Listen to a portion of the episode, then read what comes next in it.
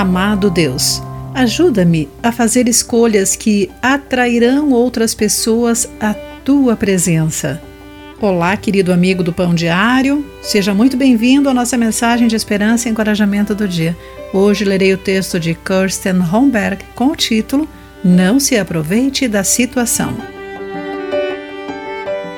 Vários prisioneiros estavam coletando lixo à beira da estrada para reduzir sua pena quando o supervisor deles, Tiago, sofreu um colapso. Eles rapidamente perceberam que era uma emergência médica.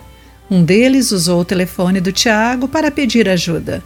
Mais tarde, o delegado local lhes agradeceu por ajudarem o supervisor a receber assistência médica imediata, especialmente porque poderiam negligenciá-lo e prejudicá-lo e usar a situação para escaparem.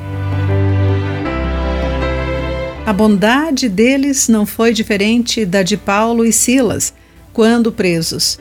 Depois de serem açoitados e encarcerados, um forte terremoto sacudiu os alicerces da prisão, de acordo com Atos capítulo 16, entre os versículos 23 e 26.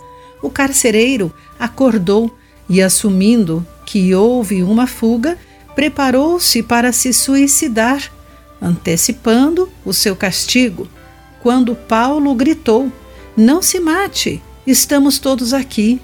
O carcereiro comoveu-se tanto com a atitude deles, incomum para os prisioneiros, que ficou curioso sobre o Deus que eles adoravam, acabando por crer no Senhor também. A maneira como tratamos os outros revela o que cremos e valorizamos.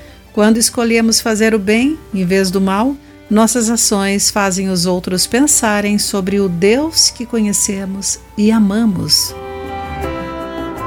Querido amigo, em que situação você optou por não tirar proveito para seu próprio ganho?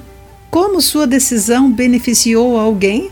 Pense sobre isso. Aqui foi Clarice Fogaça com a mensagem do dia.